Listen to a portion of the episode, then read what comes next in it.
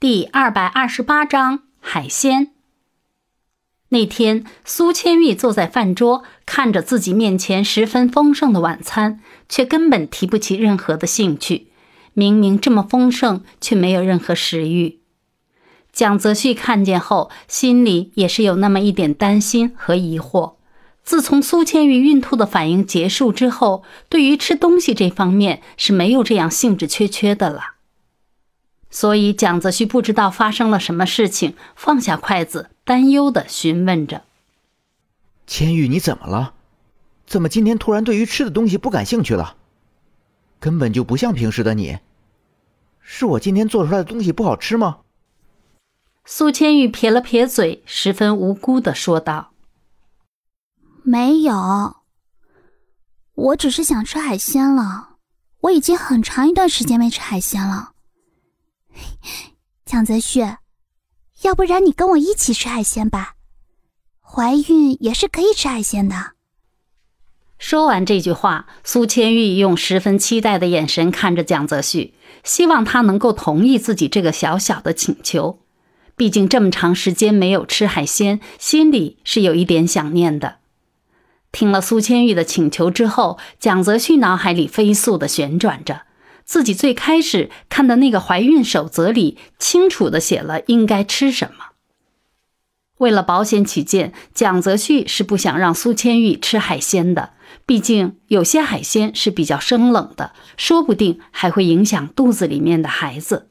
所以蒋泽旭十分委婉的说着：“千玉，要不然等你生了孩子之后再去吃海鲜吧。反正你现在也快生了。”时间肯定会马上就到了，要不然你再忍耐一段时间吧，很快就好了的。苏千玉听到这句话，原本十分开心的嘴角立刻撇了下来，眼睛里也带了一点泪珠，看着蒋泽旭，这个样子是那么的惹人疼爱。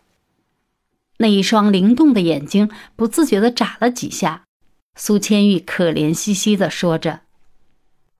可是我现在就想吃海鲜，这些东西我根本都不想吃。再说了，我不想吃的东西吃进去，肚子里的宝宝也会不消化的。你忍心吗？这样的话是将自己的可怜之处放大了。明明没有这种事，却被苏天玉这样说出来，就有一点真实的感觉了。水汪汪、奶狗一样的眼睛紧紧地盯着蒋泽旭，让蒋泽旭根本就无法忽视。也许是因为实在是受不了这样的眼神，蒋泽旭原本还要坚持什么的，这一刻也全部都崩溃了。蒋泽旭也是完全没有任何原则了，让保姆们准备了海鲜。看到这儿，苏千玉心里难以保持淡定了，立刻欢呼雀跃地跳起来。蹦蹦跳跳的来到蒋泽旭的身边，伸出自己的双手，紧紧的圈住了他的脖子，将自己的嘴巴印上了他的脸庞。蒋泽旭倒是被这样的情绪给震惊住了，愣了几秒钟之后，一脸茫然。苏千玉也是难得这样主动。现在蒋泽旭终于知道了，如果想让苏千玉主动，那么一定要让他有求于自己。做出这举动之后的苏千玉，不管自己肚子里还有孩子，只知道能吃到自己最想吃的，心里是十分开心的。但是蒋泽旭在背后看见了苏千玉这样走路，心都提到嗓子眼儿了。苏千玉十分开心的来到厨房，指挥着保姆在厨房里忙碌，做着丰盛的海鲜大餐。原本以为今天吃一顿海鲜就过去了。谁会想到这个时候突然发生了意外？苏千玉原本是待在厨房里监督保姆做饭的，但是没想到肚子居然莫名其妙的疼痛了一下，苏千玉直接叫出了声音。蒋泽旭在客厅里看电视，十分清晰的听见了这一声尖叫。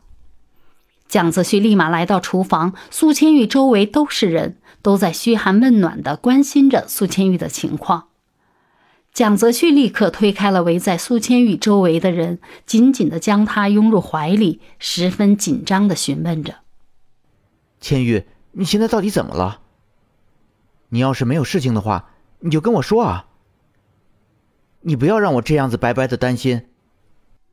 蒋泽旭心里十分紧张，生怕苏千玉受到一点点伤害。现在是一点点的伤害都被无限放大了。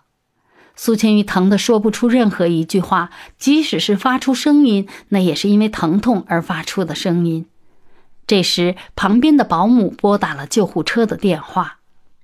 蒋泽旭抱着苏千玉的手，感觉到湿了。这个时候才发现羊水已经破了。蒋泽旭心里更加的担心了。一般都说，女人生孩子就像是在鬼门关里走一遭。现在已经疼成这样了，后边还会如何呢？救护车很快就来到了家里。苏千玉现在已经是疼的说不出任何一句话。只能紧紧的抓住蒋泽旭的手，好像这个动作可以获得坚持下来的力量一样。